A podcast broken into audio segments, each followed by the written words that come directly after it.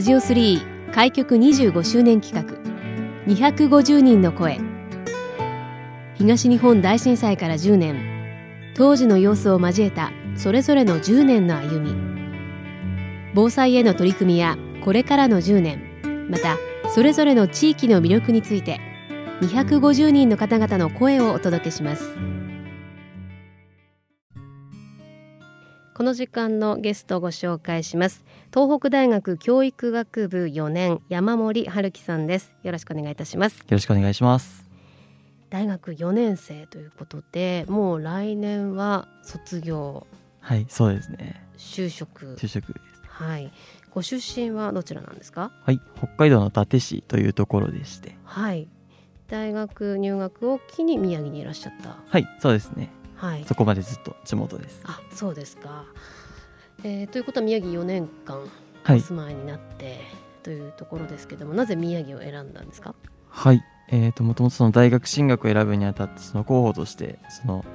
東北大学っていうところがあったのとやっぱりその自分の出身が伊達市っていうところですごく渡町とか山本町とかと縁がある町でってなった時にちょっとそういうところも考えながらとかあと震災があったところっていうのは分かってたのでなんかそれを機に何か自分も関わってみたいなっていういろんな思いが重なって宮城県に聞いてみようかなっていうふうになりました。はい。えー、それまでは宮城には何もつながりはなかったんですか？そうですね。全くなかったですね。どんなイメージでしたか？宮城県って。はい。やっぱ宮城県は まあありきたりですけど牛タンと積んだっていうイメージしかなくて食べ物のイメージねはい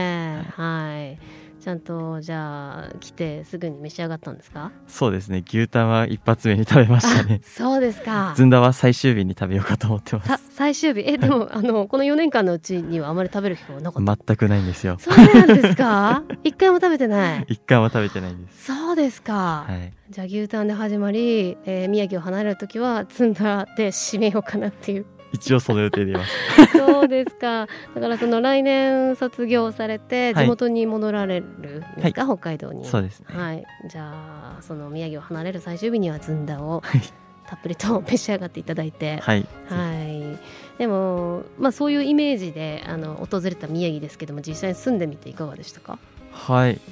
そうですね。そのやっぱ仙台が思った以上に都会だなっていうのが、はい、駅前を見てまず圧倒されたっていうと、はい、でも仙台のその街中を少し離れるとすごく、まあ、大学の方とかすごく自然が豊かなところですごく、まあ、どっちかというと私は自然の方が好きなのですごく面白い街だなっていうふうには感じました。はい。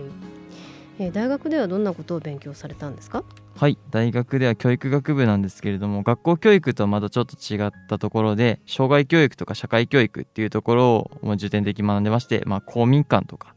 あとはまあ博物館とかも一応社会教育の部類に入るんですけどそういったところでまあ一生通して学んでいこうねっていう分野を学んでいます。はいえー、さっきまあ震災というねフレーズも出ましたけども、はい、やはりその東北以外のところから見た時に宮城って、はい、やはりその震災の被害が大きかった県だなという印象もあったかと思いますが、はい、えー、その震災当時となるともうだから10年前で小学生ですか、そうですね。小学校5年だったと思いますね。はい。その時はあの、まあ、地元にいらっしゃったということだと思いますが、どんな状況だったんでしょうか？はいちょうどその時には家で一人でいたのでそれで一人で、まあ、ゲームをしていたんですけどそれでまあ2時46分にすごく北海道にいても揺れをすごく大きく感じてでこれは何かただ事じゃないぞと思ってすぐにその映像とかつけなつけてテレビとかつけてでもう何かその自分にはその頃も全然縁もゆかりもない宮城県とか岩手県とかそういった話だったんですけどなんかその自然となぜかその目が離せないというかなんかすごく自分の心臓がドクドクっていうかなんかあまりなんかこれは良くないぞ良くないことが起こるぞこれからもと思ってなんか小さいながらにそうなんか今でも印象的に覚えてますね。はいそうですね。何が起こったのかちょっと離れたところで起こってるけども何か大きな出来事が起こってしまっているなと、はい、テレビ映像なんかを見て感じたと、はい、そうですね、うん。えー、そこから、まあえー、大学を入る際に、はい、えー、まあ、その被害が大きかった宮城県に行くということを選ばれるわけですけども、はい、実際にそのまあ、復興支援だったりとか、はい、何かボランティアでの活動というのを実施されたそうなんですが、はい、どういったことをされたんですか？はい。大学1年生の時に大学で基礎ゼミというその少人数で行うそのいろんな講座が100個以上ぐらいありましてその中で私がそのもともとボランティアとかやってみたいなというふうには考えていたのでその震災ので被災された方が避難されている集合住宅の方にそのボランティア活動としていろいろ縁日とか小さい子供用の縁日とかあとそのいろんな方々が交流できるようなスペースを作るための企画っていうのを一から企画実行っていうところまで一応半年間かけてやりましたね。じゃあそういったあの、まあ、被災された方との交流もあったということですかね。そうですね、はい、実際にそういった方といろいろお話を直接されてみて、はい、いかがでしたか？はい。そのもともとは、まあ、それぞれみんな違う地域に住んでいてっていうところでその被災されて一箇所に集められてすごく今閉鎖的な生活をして、まあ、結構まあ孤独っていうか孤立してしまってやっぱその関わりももともとないのでそれとそれこそ近所との付き合いが全くないっていう人もいる中でなんだろうなすごくもともとは社交的だったんだろうなっていう笑顔を見せてくださる方もいらっしゃったりとかなんかそういう方の笑顔がその自分たちの企画で少しでもまた戻ればいいなというふうに思ってやっていたので、うん、なんかそういった笑顔が自然に出るようになれればいいなっていう感じですね。うん。そうですね。やはりあのそうですね。県外、まあ、その東北から離れた場所にいてあの思いをね寄せるタイミングもたくさんあったと思いますが、はい、実際にそういったあの被害をね受けられた方とのお話を聞いてまたちょっとその見方だったり印象も変わったところもあるんじゃないですか、はい、そうですね。やっぱりその地域に暮らされていてもやっぱその方はその方ですごくその地域を愛していらっしゃって、やっぱこの地域のその住んでた地域の思い出を語られた方もいらっしゃいますしってなった時にやっぱ震災だからかわいそうとかっていうもともと思ってた部分もまあなきにしもあらずなんですけれどもやっぱかわいそうじゃなくてやっぱこの人たちにずっと寄り添っていく心を寄せていくっていうことがこれから大事なんだなっていうのを改めて感じた瞬間ではありました。はい。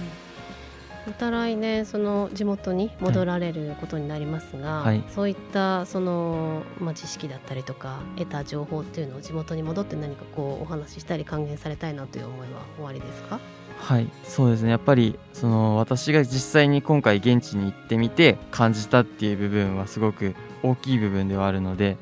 やっぱその人たちをやっぱ画面越しとか音声越しっていうのはもちろんそうですけど実際にお話を伺ってみてその面を合わせてみて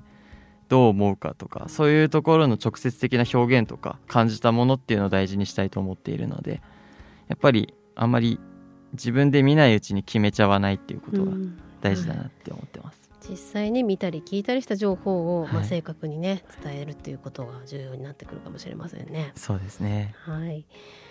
えー、震災のまあ前と後でそうですね防災だったり災害に対しての意識で変わった部分などはございましたか？はい。まあ今年も結構2月とかに大きめの地震がこの東北とかでもあったと思うんですけどやっぱり自分が自分の家の避難所はどこかとかリュックの中に少しでも何か、まあ、ラジオだったらそうですけど何か用意しておこうかなっていう気にはすごくなってそれこそラジオ機も買いましたしとかやっぱそういう自分が身を守るまず第一に自分の身を守るっていう行動を取ろうっていう意識は高まりましたね。はい、改めてこの宮城で住んだ4年間を経てまた地元北海道に戻られるということですが、はい、今後何かやってみたいことを活動してみたいことだったり、まあ、防災に関してでも構いませんし、はい、何かございますか？はい。それこそ私はその社会教育という分野を通していろんな人と関わってっていうところで今回このコミュニティ FM さんにも卒業研究で関わるっていう機会をいただいてそれこそいろんなところに関心が広がったなっていうふうには4年間で感じているんですけれどもそのやっぱり広がっただけではやっぱあまり深まらないというか関心が広がっただけに過ぎないのでやっぱその関心をそれぞれ深めるために自分の足を運んだりとかもっといろいろ本を読んでみたりだとかもっとそういうところのその関心を広げるだけじゃなくて深めるっていうところの活動をもっと就職して北海道に行ってからもその続けていきたいなと思ってます。え今日は東北大学教育学部4年山森春樹さんにお話をお伺いしましたありがとうございましたありがとうございました。